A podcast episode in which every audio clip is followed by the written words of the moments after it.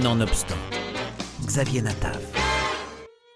Meshuggah, le labyrinthe de la foi, c'est une bande dessinée qui se passe à Copenhague, au Danemark, en 1905. Signé Benny Bodker au scénario, un spécialiste du roman d'horreur pour jeunes publics, et Christian Hochgard au dessin. C'est l'histoire d'une jeune fille, Nathan, issue d'une famille juive qui lui reproche ses désirs d'indépendance et de ne pas se marier. Un vendredi soir, après un repas de Shabbat, elle rentre chez elle en longeant le ghetto. Elle assiste à un meurtre et, blessée, échappe au tueur grâce à un jeune garçon, Aaron. Le spectre de trouble faisant toutefois peur à la bonne société, le chef de la police n'hésite pas à envoyer enquêter dans le ghetto la jeune danoise juive vivait cultivée. Entre appartenance et incompréhension, entre racine et intégration, celle qui est vue à la fois comme l'une des leurs et une chixée ne va pas tarder à remuer les différentes couches de vase. Commence alors une enquête passionnante, empreinte de culture juive et de vocabulaire yiddish. Avec en toile de fond la cabale, des signes symboliques, des superstitions, ce polar très élaboré, bien construit et surprenant nous fait découvrir le ghetto juif de Copenhague, les risques de pogrom et des meurtres en série. Avec ce polar, nous nous aventurons dans le dédale des petites rues crasseuses et lugubres du ghetto de Copenhague. Entre la misère, la détresse et les crimes, l'ambiance y est angoissante et sombre. Le dessin est expressif, tout en noir et blanc, ce qui renforce l'atmosphère inquiétante. Bina Ça ne te concerne pas. Ça, c'est la Kabbale. La Bina est une des étapes de l'arbre de vie. Là, il faut que tu m'expliques.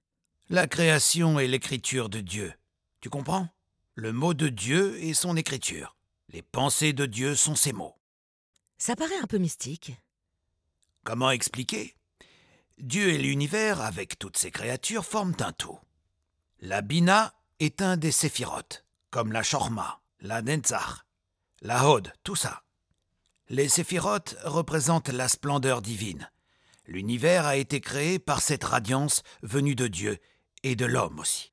Papa, on dirait que toi aussi tu crois à ces sortes de choses. Nathan, cette jeune femme, Nathan Sen, est un personnage attachant, au caractère fort que l'on apprécie de suivre dans cette enquête qui va la malmener. Une histoire à la Jack l'Éventreur, habilement tissée et faite de nombreux rebondissements. Bien qu'elle se sente étrangère à ce quartier et aux miséreux qui y vivent, elle se lance peu à peu sur une véritable enquête sur ce qui se révèle être une série de meurtres rituels en lien avec la Kabbale. Tout en dévoilant progressivement les éléments concernant l'enquête, le scénariste décrit l'évolution psychologique du personnage principal, bien plus impliqué dans cette histoire qu'elle ne le pensait au départ. Il n'y a aucun témoin des meurtres. Pas parce que le ghetto est un espace clos, mais parce que ceux qui y vivent sont persécutés et exploités par la brigade des mœurs. Les agents font office de souteneurs et ils craignent que leurs affaires soient en péril. Ils ne veulent pas de troubles à cause de quelques juifs morts. C'est pour ça qu'ils font le ménage. On termine l'enquête interne. Bentien a escroqué 18 000 couronnes à la police, mais sa famille a restitué l'argent et le reste de la brigade des mœurs n'a rien à se reprocher.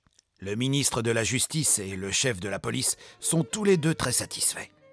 Le dessin, avec ses noirs et blancs sublimes et inquiétants, est magnifique et souvent fait penser au maître Will Eisner. Un album absolument captivant à lire de toute urgence. Meshuggah, le labyrinthe du fou de Benny Bodker et Christian Hochgard aux éditions Glénat.